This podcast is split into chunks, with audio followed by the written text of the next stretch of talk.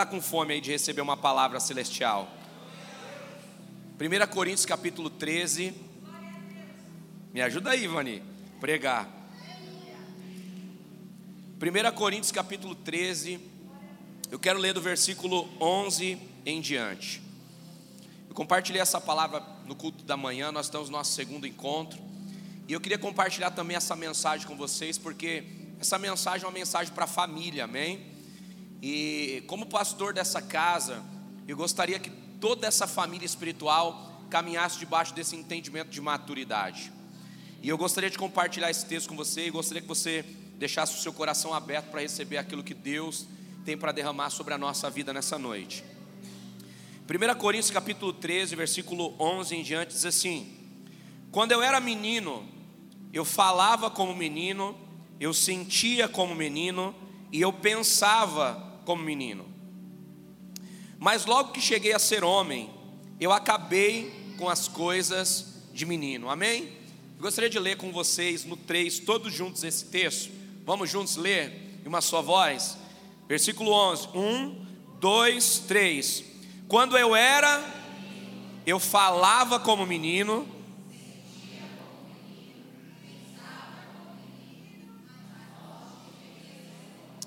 eu acabei com as coisas de menino. Amém? Queridos, 1 Coríntios 13, se você for lá no versículo 1 em diante, você vai perceber que Paulo está falando sobre o amor. E até parece que no versículo 11 Paulo muda o entendimento do que ele está ministrando.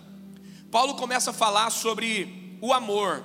Ele começa a falar que se nós não tivermos amor, se nós não entendermos o amor, tudo que nós fazemos é vão, tudo que nós fazemos não vai ganhar forma, não vai ganhar sentido. Lá no versículo 7, ele começa a falar sobre algumas características do amor.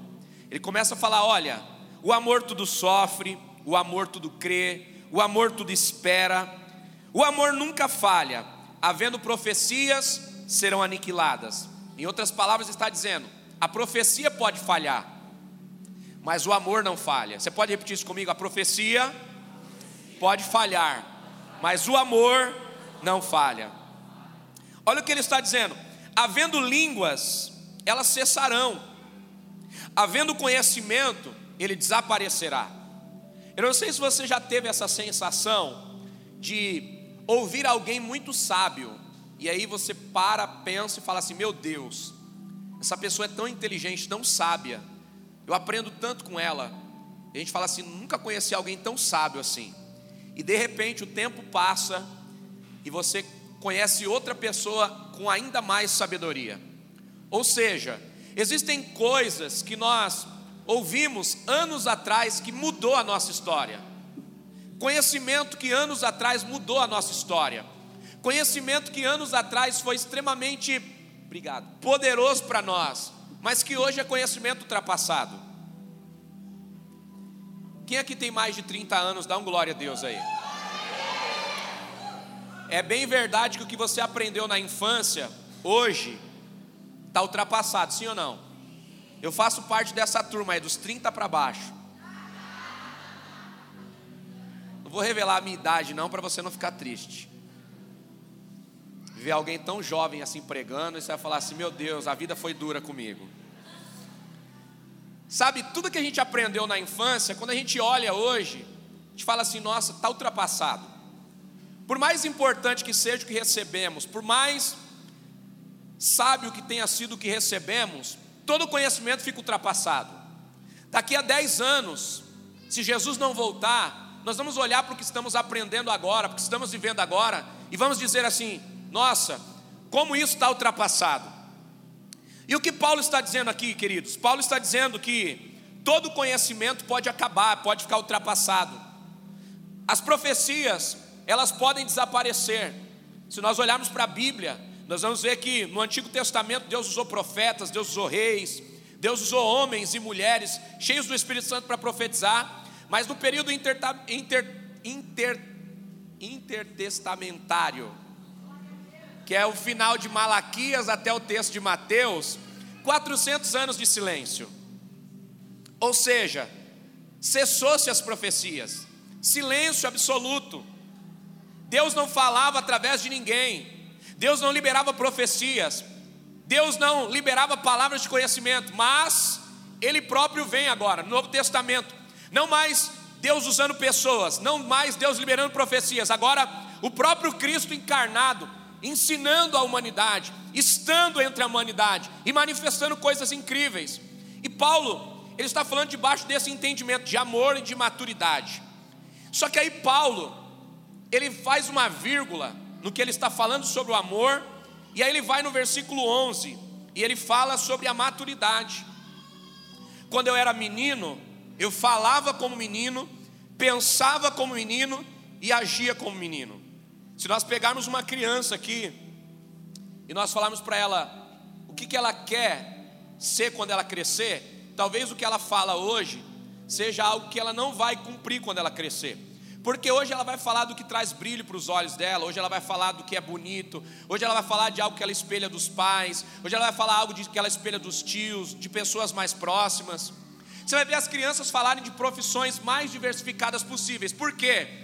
Porque elas não precisam ter um contexto para falar o que elas querem. Elas falam daquilo que estão sentindo. E é justamente isso que Paulo está falando. Meninos, pessoas que são imaturas, falam de coisas que não são consistentes, vivem sobre coisas que não são consistentes. Mas quando crescemos, tudo que fazemos, tudo que falamos, e a base sobre o qual nós construímos coisas na nossa vida, precisa ser em cima de entendimento de maturidade. E aí Paulo está falando: olha, quando eu era menino, eu falava como menino, eu pensava como menino, e eu agia como menino, mas agora eu cresci, e eu preciso abandonar as coisas de menino, eu preciso abandonar as coisas inconstantes, eu preciso abandonar as coisas que não são importantes para a minha vida. E aí, estudando esse texto, entendendo esse texto, irmãos, nós percebemos que Paulo está dizendo que eu só posso amadurecer o que eu amo. Eu nunca vou me propor a chegar a um nível de maturidade naquilo que eu não amo. Porque eu amo a minha família, eu vou ser capaz de amadurecê-la. Porque eu amo meus filhos, eu vou ser capaz de amadurecê-los. Porque eu amo meu ministério, eu vou ser capaz de amadurecer no meu vínculo com Cristo. Porque eu amo Jesus, eu sou capaz de amadurecer a minha fé. Porque é impossível você gerar amadurecimento naquilo que você não ama. Se você ama a sua profissão, você vai amadurecendo nela. Você vai buscar novas ferramentas, novas expertises para poder mover o seu negócio. Você vai buscar cursos, formações. Isso tudo vai te ajudar o quê? Desenvolver a sua profissão e te tornar uma pessoa madura na profissão. E Paulo está falando sobre esse entendimento. O entendimento de que nós amadurecemos o que amamos. Mas deixa eu te dizer uma coisa, queridos. O amadurecimento não é igual para todos. Quem aqui tem mais de um filho? Dá um glória a Deus aí para me ajudar a pregar. Quem tem mais de um filho, sabe isso na prática. A maturidade dos nossos filhos não se desenvolve de forma igual. Geralmente as meninas amadurecem mais rápido, sim ou não? As meninas deviam dar um glória agora. As meninas amadurecem mais rápido, os meninos amadurecem mais tarde. Esse é o ciclo natural da vida. Geralmente nós desejamos que todas as pessoas amadureçam da mesma forma, no mesmo tempo, com as mesmas condições, mas isso não é verdade. Cada pessoa tem um ciclo de amadurecimento diferente. Eu queria pegar aqui um exemplo clássico para a gente entender sobre ciclos. Se nós fôssemos usar a agricultura para exemplificar isso, olha só que coisa incrível. Se nós pegarmos uma plantação de alface, em 70 dias, um alface é plantado e retirado do solo. Ou seja, em 70 dias o ciclo do alface se completa. Ele foi plantado, cultivado, cuidado e agora serve de alimento. Agora, se nós pegarmos um coco verde e nós colocarmos no solo, coco verde normal, ele leva pelo menos 12 meses para poder ser tirado e se transformar num alimento, numa bebida que vai abençoar alguém. Se nós formos para um coco anão, Espírito Santo, lugar que eu vou muito, tem muitas plantações de coco anão. Você anda assim na estrada ali no Espírito Santo, perto da praia de Guriri ali, você vai ver várias plantações, aquelas árvores, né, baixinhas aqui, mas um coco doce, maravilhoso. Se você tiver a oportunidade de passar por lá, vai ser maravilhoso. Cinco anos, Cinco anos para esse coco ser plantado e se transformar em alimento. Ou seja, a vida tem ciclos diferentes. Isso acontece na natureza, isso acontece na nossa vida, isso acontece nos nossos, na vida dos nossos filhos e tudo aquilo que nós vivemos. E sabe, queridos, nós precisamos entender uma coisa: hoje nós conseguimos quebrar ciclos. Nós conseguimos quebrar ciclos na natureza, nós conseguimos quebrar ciclos na nossa vida pessoal, nós conseguimos quebrar ciclos em tudo aquilo que fazemos, mas todos os ciclos que nós quebramos na vida, tira de nós um aprendizado, tira de nós uma essência, tira de nós algo precioso. Hoje, nós podemos ver que os ciclos que nós respeitamos trazem maturidade para a nossa vida. Usando a agricultura aqui, que é o exemplo que eu peguei, hoje, a nossa geração come todo tipo de fruta o ano inteiro. Por quê? Porque hoje a gente tem frutas que são desenvolvidas quimicamente, através de agrotóxicos, através de química, através de manipulação. Antigamente você queria comer uma manga, você só comia na estação certa. Mas hoje você vai no mercado, qualquer época do ano você come manga. Por quê? Porque a manga que nós comemos hoje já não é mais aquela manga que nós comíamos há anos atrás. É uma manga modificada, é uma manga cheia de química, é uma manga cheia de agrotóxico. Por quê? Porque a nossa humanidade, a geração que nós vivemos, é uma geração que quebra ciclos. É uma geração que não respeita os processos. É uma geração que não quer mais esperar. Eu acabei de vir dos Estados Unidos agora, cheguei alguns dias atrás. Você vai para a América, você vai viver uma cultura de pessoas que não sabem esperar.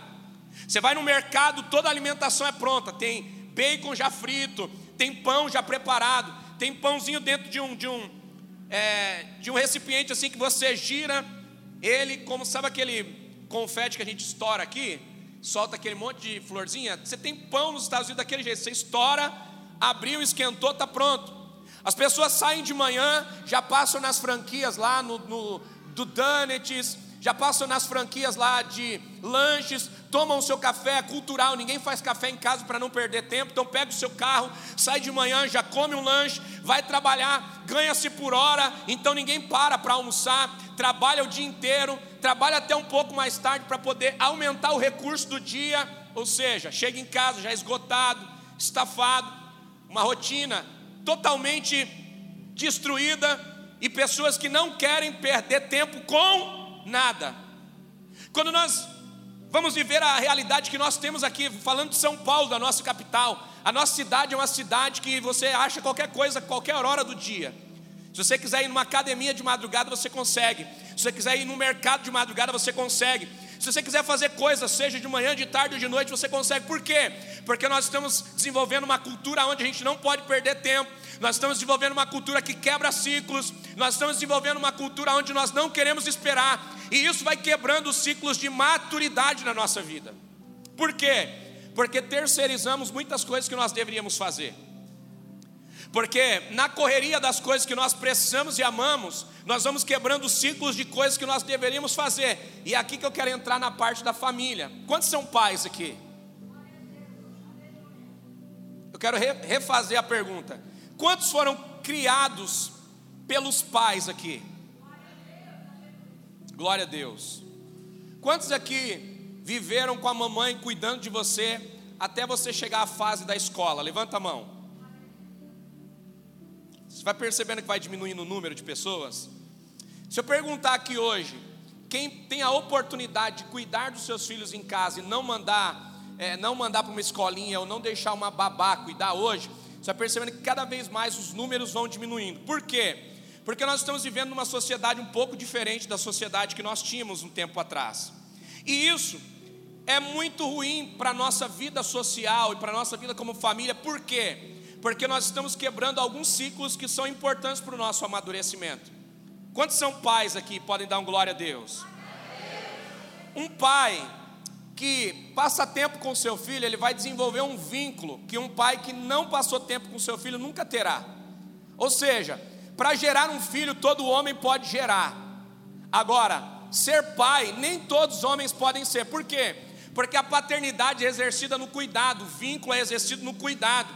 Nunca você vai ter um pai maduro se esse pai não passou tempo com o filho. Então, para que um pai seja amadurecido, ele vai precisar passar tempo com esse filho. Ou seja, ele vai precisar trocar uma fralda, ele vai precisar fazer uma mamadeira. Esse pai vai precisar levar esse filho ao médico.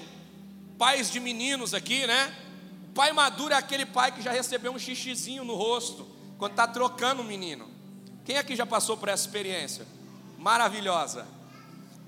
Essa experiência é uma experiência que você não consegue desenhar para alguém, mas quem passou é uma coisa que marca, é uma coisa que você leva para a vida inteira. Ou seja, são esses processos que vão amadurecendo a nossa vida. São esses processos que vão trazendo para nós aprendizado. Por quê? Porque Deus trabalha em duas gerações ao mesmo tempo. Do mesmo jeito que Deus está trabalhando na vida do pai, que está cuidando de um filho, Deus está cuidando do filho através do pai, mas Deus também está amadurecendo o pai através do filho. Duas gerações sendo trabalhadas. É o pai cuidando do filho e o trabalho que o filho dá, gerando amadurecimento do pai. Ou seja, é uma troca. É uma troca que amadurece ambos. É uma troca que gera valor em ambos. É uma troca saudável que vai gerando para o filho o vínculo com o pai e vai gerando para o pai a maturidade para cuidar dos filhos, para estabelecer uma família e para ter esse vínculo familiar. É o que Paulo está dizendo: olha, aquilo que eu amo e aquilo que eu me comprometo, eu sou capaz de viver de uma forma madura. Sabe, queridos, olha só que coisa interessante. Paulo, quando está falando a respeito da maturidade, a respeito de nós exercermos o amor e dentro desse entendimento de nós respeitarmos os ciclos, nós precisamos entender uma coisa: nem tudo que aparentemente tem beleza é pleno. Dentro do conceito que nós falamos aqui do fruto, né? Hoje nós temos a oportunidade de comer o fruto qualquer época do ano. Quando a gente vai em um mercado, a gente pega um fruto bonito nas mãos, um fruto vistoso. A gente levanta esse fruto e fala assim: nossa, essa fruta está linda, está ótima para o consumo. Você vai numa roça, você vai num lugar de campo, você pega um fruto, ele não tem a mesma beleza. Por quê? Porque ele não foi tratado quimicamente como aquele fruto que nós temos nos mercados, quando nós temos ali no atacadão, né, ou no lugar é, é, é da, da horta, da horta, onde a gente busca hortaliça. Ou seja, o fruto mais belo nem sempre é o fruto mais saudável.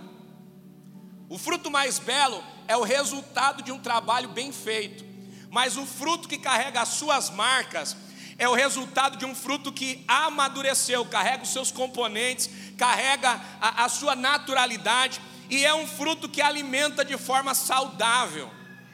Nós precisamos entender uma coisa, queridos. Nós, como seres humanos, nós nos apegamos muito no resultado. Mas Deus ele trabalha com os processos. Nós gostamos dos resultados, mas Deus gosta dos processos. Você pode dizer isso para alguém que está do seu lado? Nós gostamos dos resultados, mas Deus trabalha nos processos. Os resultados são diferentes para cada um de nós.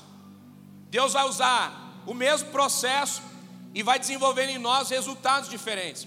Mas nós precisamos entender uma coisa: são os processos que vão gerar na nossa vida plenitude, são os processos que vão gerar na nossa vida amadurecimento. Nós, se estivermos olhando para o processo, nós nunca vamos atingir a plenitude, por quê? Porque o processo concluído não é belo, o processo concluído não tem beleza, mas o processo concluído traz para nós amadurecimento, amém? Quantos estão entendendo isso? Processo para nós traz amadurecimento. Traz para mim aqui essas frutas, Lucas. Lucas me ajudou a pregar de manhã. Falei para ele, você vai me ajudar de noite também. Queridos, olha só, nós temos aqui uma laranja, amém? Tá dando para todo mundo ver aqui? Uma laranja linda. Quem gosta de laranja aí? Aqui a gente tem uma laranja já descascada. E aqui a gente tem as cascas de uma laranja. Qual estágio aqui está na plenitude? Quem acredita que é esse estágio aqui que está na plenitude? Levanta a mão aí para me te conhecer. Quem acha que aqui tem a plenitude de um fruto? Levanta a mão bem alto assim para me te conhecer. Quem acha que aqui tem a plenitude de um fruto pronto para o alimento? Levanta as mãos bem alto para me conhecer você. E quem acha que aqui tem a plenitude de um fruto? Levanta a mão para me te conhecer. E o resto que não levantou a mão? Acredita no quê? Vamos de novo. Quem acredita que aqui tem um fruto pleno, levanta a mão aí para me ajudar a pregar. Melhorou. Quem acha que aqui tem um fruto pleno para ser consumido? Levanta a mão aí, dá um glória. E quem acha que aqui tem a plenitude de um fruto? Levanta a mão. Você vai perceber que menos pessoas levantaram a mão para esse fruto aqui, descascado, o resto de um fruto. Só que isso aqui é a plenitude.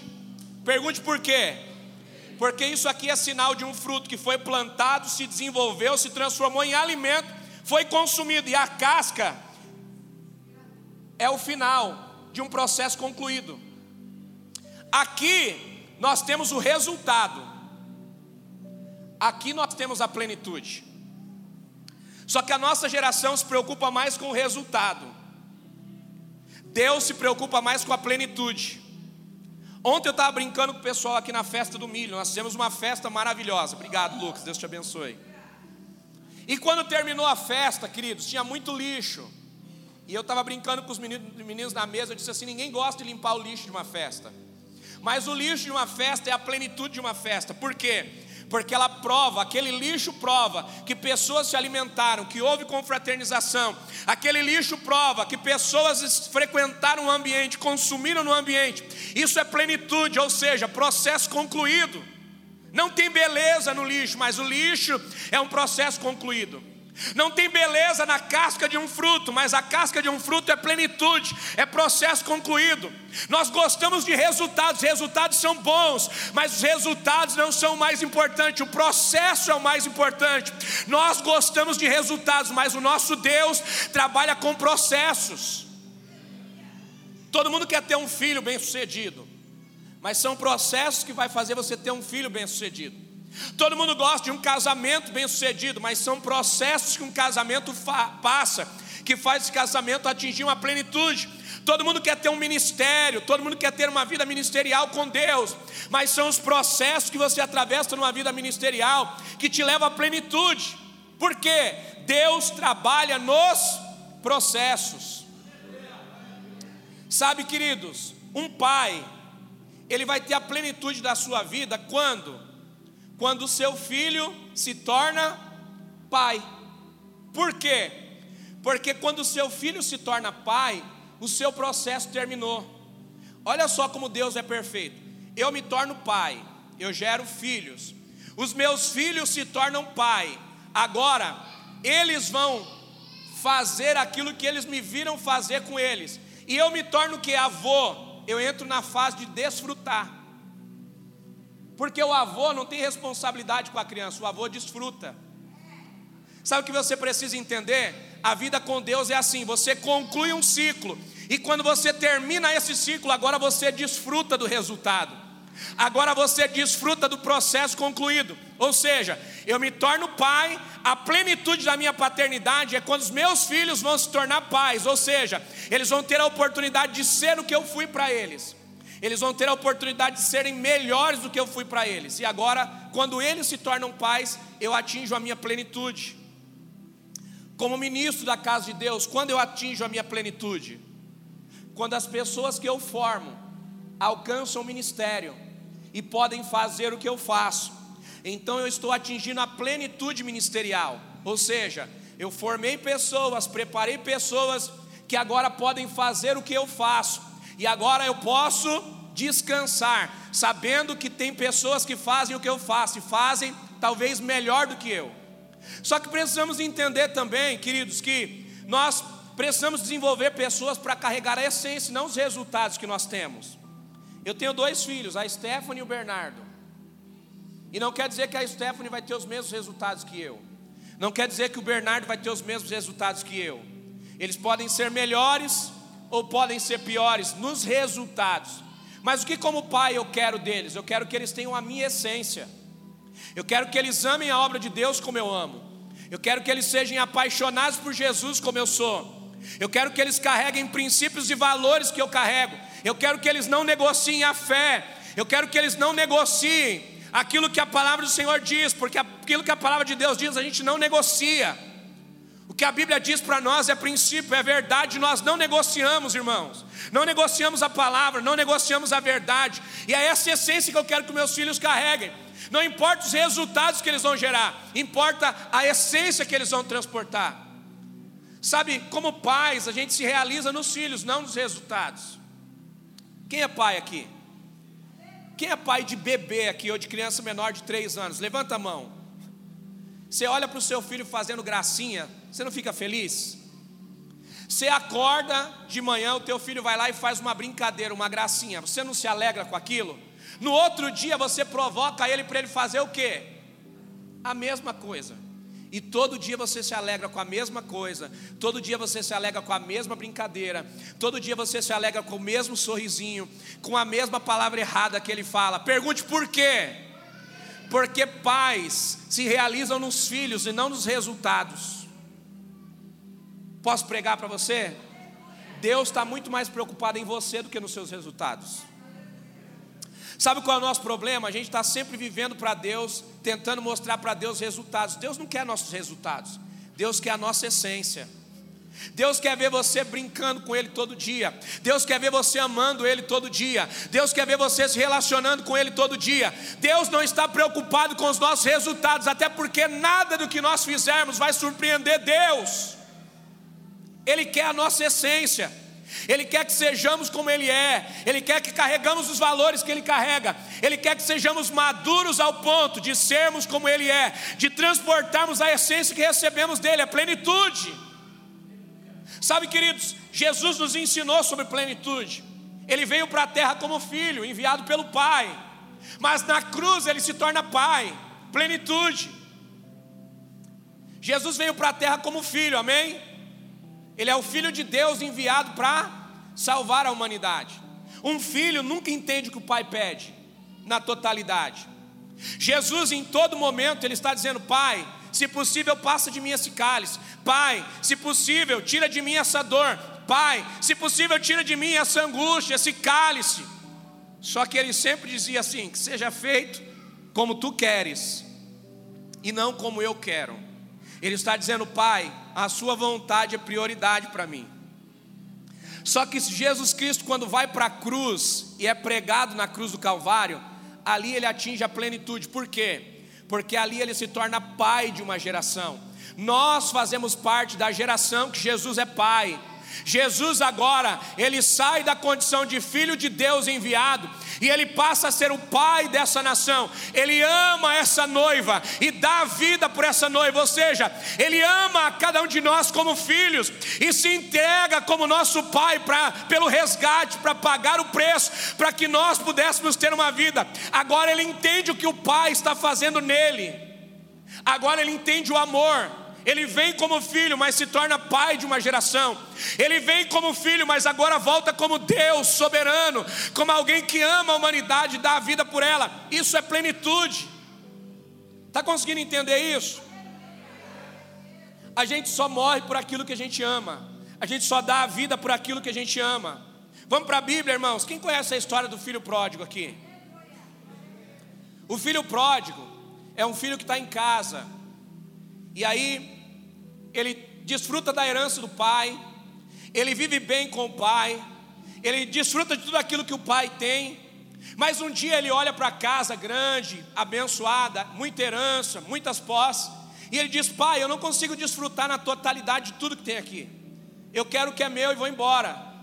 E o pai não discute, o pai vende uma parte da herança, dá para o filho, o filho vai embora. Só que quando ele vai embora, ele percebe que melhor é estar na casa do pai do que longe do pai. Só que para provar o que é bom, a gente precisa provar o que é ruim também. Para saber o que de fato é bom, às vezes a gente precisa desfrutar do que é ruim. Só valoriza a casa de Deus quem já viveu longe da casa de Deus sofreu. Só valoriza um pai, às vezes quem perdeu o pai ou quem passou um bom tempo longe do pai e depois tem a oportunidade de voltar, porque a gente valoriza muito mais aquilo que é bom quando a gente prova o que é ruim. E aquele filho pródigo, ele sai da casa do pai e ele vai gastar tudo que ele tem. Só que dentro de casa fica um filho mais velho. E o filho mais velho se acha bom. Por quê? Porque ele ficou. Só que o filho mais velho que fica, quando o irmão mais novo volta, que o pai recupera o irmão mais novo, ele tem uma crise. E qual é a crise? A crise é com a herança. Porque o pai pega um animal e vai matar para o irmão mais novo. E aí ele entra em crise. Por quê? Porque a preocupação dele é com a herança. Ele está preocupado com o respeito que o pai tem que dar para ele. Ele está preocupado com o lugar dele na casa. E aí ele vai questionar o pai. Ele diz: Pai, meu irmão mais novo saiu, gastou a parte dele, foi embora e voltou. E o senhor agora pega um animal cevado, mata para ele. E eu que estou aqui te servindo, o senhor nunca me deu nada. Ou seja, o filho mais novo é ruim porque saiu de casa e abandonou o pai. E o filho mais velho, só por estar em casa, ele se acha melhor do que o filho mais novo, mas ele está em casa, mas está preocupado com a herança. Ele está em casa, mas não é maduro o suficiente para se preocupar com a casa. Por quê, irmãos? Porque irmãos mais velhos, eles precisam também ter a responsabilidade para assumir a casa. Sabe o que o pai esperava dele? O pai esperava dele, filho, tudo que eu tenho aqui é seu. Ou seja, você pode desfrutar da herança, mas tem a responsabilidade também com o irmão mais novo, tem a responsabilidade também com a casa, tem a responsabilidade também com a família. Tem a responsabilidade também com aqueles que são imaturos, tem a responsabilidade com aqueles que não estão preparados como você. E aí, gente, quando a gente transiciona isso para a nossa vida, às vezes nós estamos como irmãos mais velhos, nós estamos preocupados com o lugar, nós estamos preocupados com a herança, mas nós não estamos preocupados com a responsabilidade da casa. Nós não estamos preocupados com a responsabilidade do que precisa ser feito, porque no reino de Deus, qual deveria ser a nossa consciência de irmãos mais velhos? O mais difícil, tem, quem tem que fazer? O mais novo ou o mais velho? O pior tem que ficar com quem? Com o imaturo ou com o maduro? Mas a pergunta para nós é: quando vamos fazer algo para Deus ou para as pessoas, nós queremos o mais difícil ou o mais fácil? Isso prova a nossa imaturidade. Porque se nós somos maduros, nós precisamos entender o que? O mais difícil eu vou assumir. Porque como eu sou responsável, eu vou deixar alguém que é imaturo assumir uma missão que ele seja capaz de cumprir. É sobre isso que Paulo está dizendo. Quando ele está dizendo, quando eu me tornei homem, eu deixei as coisas de menino para trás. Paulo está dizendo assim que pessoas responsáveis assumem a responsabilidade da casa. Pessoas responsáveis assumem a responsabilidade da família. E eu quero pregar para os homens, sacerdotes que estão aqui nessa noite. Cadê os homens dessa igreja? Podem dar um glória a Deus aí?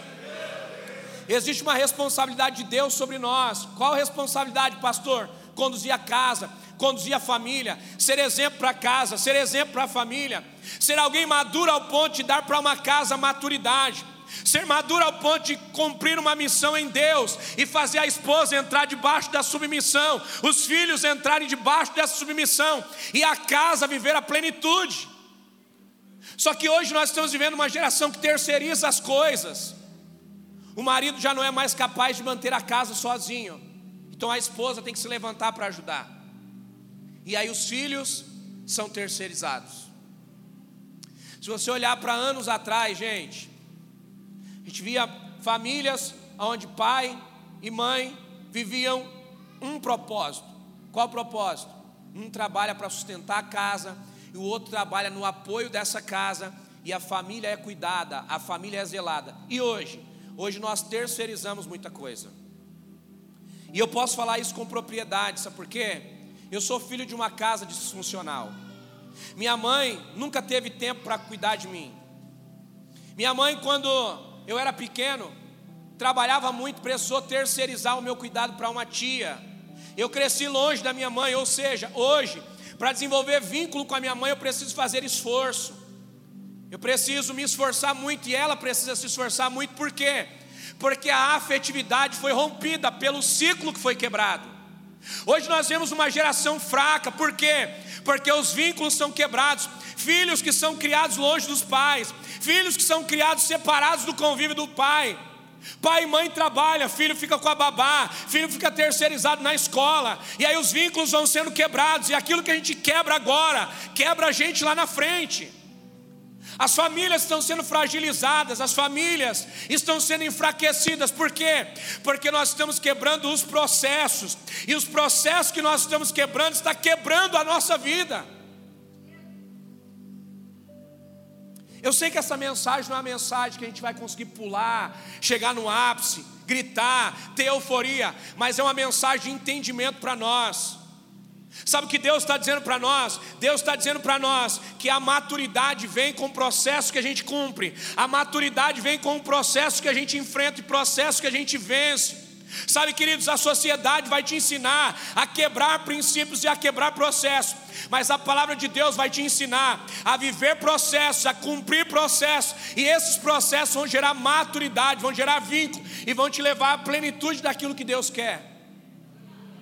Você nunca vai conseguir que alguém crie nos seus filhos a essência que você tem, por melhor que seja o cuidado, por melhor que seja a escola, por melhor que seja a pessoa que você encontre, você não vai conseguir transportar a essência que você carrega. E deixa eu ser claro aqui, eu não estou sendo machista ao ponto de dizer que as mulheres não podem ter profissão, eu não estou pregando aqui contra as mulheres exercerem a sua profissão, eu estou falando sobre processos que nós quebramos. Tem gente que não gosta do inverno, e no inverno viaja para lugares quentes. Estados Unidos, como eu usei para você de exemplo, tem pessoas que têm casa em um lado da cidade e no outro lado da cidade. No inverno fica em uma casa e aí no verão muda ou vice-versa, porque gosta de uma estação, não gosta da outra. Então, vive aonde quer, do jeito que gosta, quebrando ciclos. Mas nós precisamos entender que cada ciclo é importante para a nossa vida.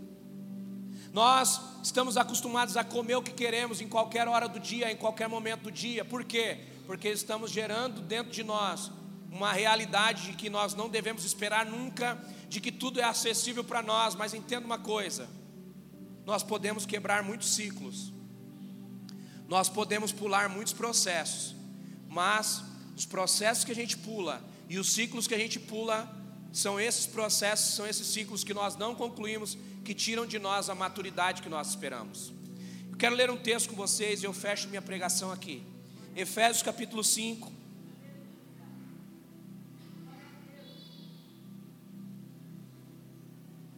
Versículo 15. Queria que você abrisse aí na sua Bíblia. Efésios capítulo 5. Nós vamos ler do versículo 15 em diante. Olha o que diz o texto.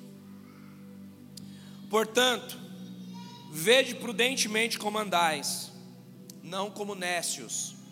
A palavra nécio está falando de pessoas não experimentadas ou pessoas que não são maduras, mas como sábios, remindo o tempo sempre, porquanto os dias são maus.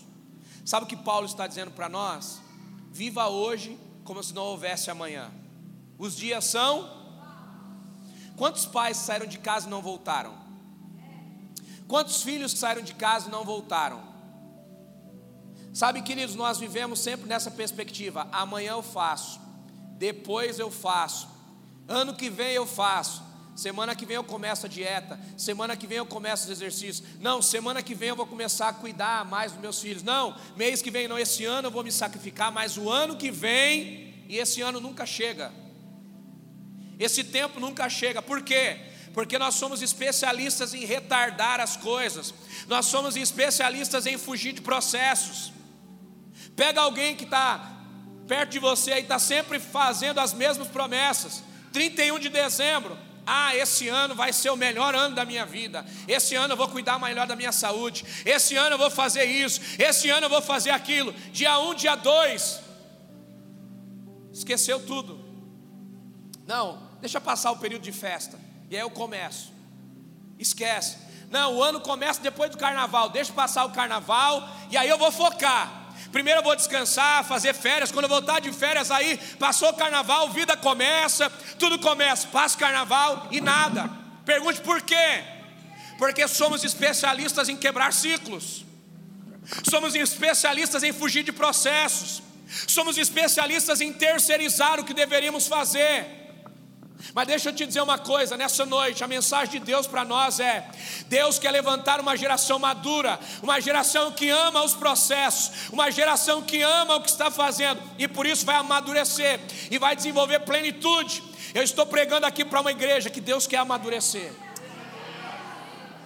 E sabe quando nós vamos amadurecer como igreja? Quando entrarmos aqui para entregar e não para pedir. Quando entrarmos aqui para sermos um com o outro e não para que o outro seja um para nós. Sabe quando nós vamos amadurecer como igreja? Quando nós fizermos as tarefas mais difíceis e deixarmos as mais fáceis para os nossos irmãos. Sabe quando nós vamos amadurecer como igreja? Quando nós darmos os melhores lugares para as pessoas que estão chegando e ficarmos com os lugares mais difíceis para nós. Isso é sinal de maturidade.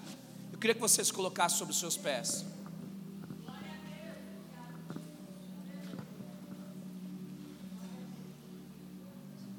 Olha só o que Paulo está dizendo nesse texto que nós lemos, de Efésios 5 e 15.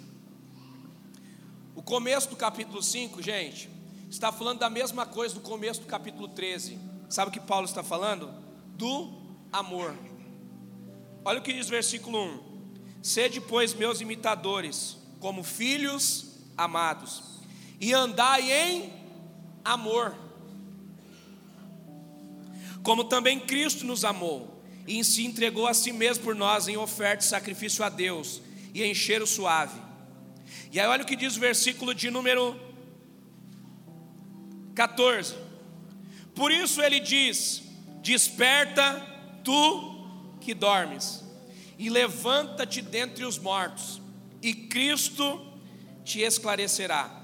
Portanto, vivede prudentemente, vede prudentemente como andais Sabe o que Paulo está comparando alguém que está parado, alguém que é imaturo, com alguém que está morto?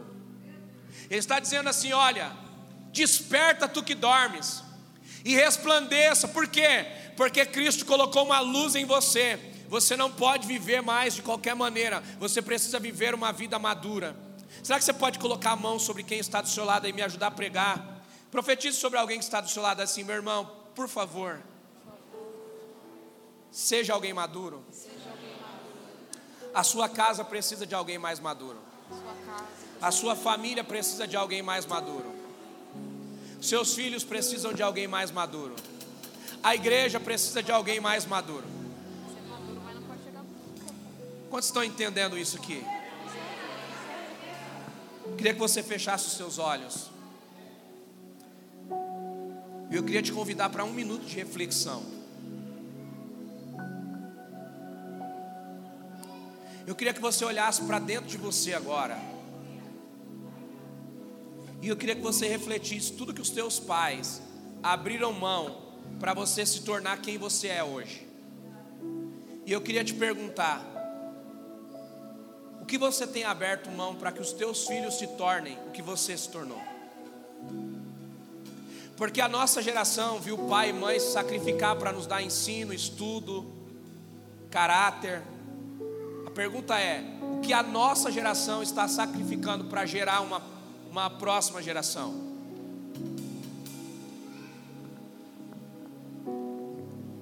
Sabe, queridos, esse é o último tempo da igreja, esse é o último tempo da família na terra. Nós estamos vivendo os últimos momentos da igreja, não tem mais tempo para a gente buscar coisas que vão ficar, não tem mais tempo para a gente buscar, sabe, coisas que não são mais importantes para nós. Sabe o que Deus está dizendo para nós como igreja? Chegou a hora de amadurecermos nos vínculos, chegou a hora de nós amadurecermos nos valores, chegou a hora de nós amadurecermos como comunidade, como família espiritual. Porque o discurso de maturidade é lindo, mas a prática de maturidade que é difícil. Nós ainda queremos os melhores lugares, nós ainda queremos o mais fácil. Nós fazemos uma festa, ninguém quer o mais difícil. Nós fazemos uma festa, ninguém quer o mais caro. Nós vamos fazer uma limpeza. Eu nunca vi ninguém brigar pela limpeza do banheiro, mas a gente briga pela limpeza do altar. A gente não briga por uma vassoura, mas a gente briga por um microfone. Por quê? Porque ainda somos meninos e meninas e ainda precisamos amadurecer.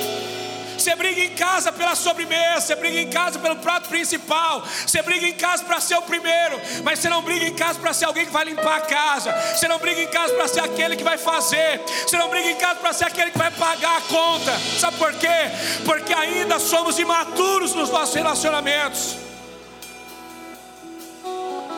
Aquilo que recebemos não queremos dar. Quantas noites teu pai passou em branco para te tornar o que você é hoje?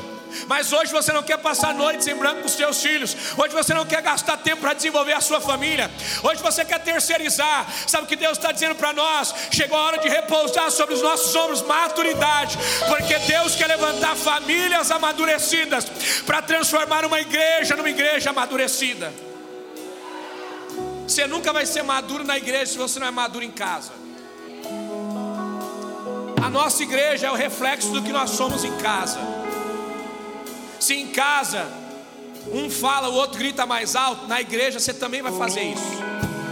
Você não vai fazer sempre, mas quando você for colocado sob pressão, você vai fazer. Por quê? Porque essa é a sua essência.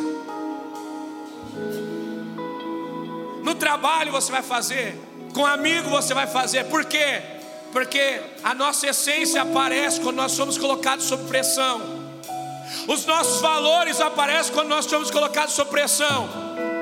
Você vai numa cidade do interior, tem gente que tem quase nada, mas o que tem divide. Você vai numa capital, tem gente que tem tudo, mas não está nem aí pro vizinho. Sabe por quê? Essência. Quem tem pais aqui que vieram do interior, sabe muito bem como é isso. Meu pai é pernambucano, minha, minha, minha mãe é pernambucana, meu pai é cearense. Eu gosto muito de ir para cidades do Nordeste. Quando você chega no Nordeste, mesa farta, comida para todo mundo. Quem tem plantação, serve o vizinho. Quem tem alguma coisa em casa que planta, animal, dá para o vizinho, sabe por quê? Cultura. Qual cultura de dar? E nós? É de receber. A gente cresce dizendo, alguém tem que fazer por você. Não, meu irmão, você tem que fazer pelos outros. Será que você pode me ajudar a pregar? Olha para quem está do seu lado diga assim: Ei, pega a sua medida hoje, pega a sua parte da pregação. Sabe, a gente com mensagem como essa, a gente sempre fica assim: ah, fulano tinha que estar tá aqui, ah, mas aquele irmão tinha que estar tá aqui hoje. Não, se ele tivesse que estar tá aqui, Jesus tinha trazido ele para cá. Eu precisava estar aqui, você precisava estar aqui. Essa mensagem não é para os outros, é para mim, é para você. Precisamos pegar a nossa parte, sabe? Deus tem me levado para esse tempo de confronto comigo mesmo.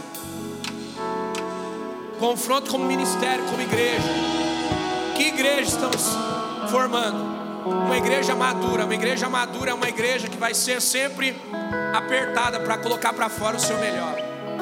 Nós somos uma família espiritual, amém? E como família estamos amadurecendo juntos. Eu queria te desafiar a colocar a mão sobre alguém que está do seu lado aí, interceder por essa pessoa. Eu queria te motivar a produzir vida na vida de alguém. Eu queria te motivar, se você está com a tua família aí, aproveita. Quantos queriam estar do lado da família e não podem? Se você está do lado da esposa, do filho, dê glória a Deus. Quantos pais criam os filhos aqui não tem? Seja grato. Talvez o que você tem parece pouco, mas é tudo que alguém queria ter.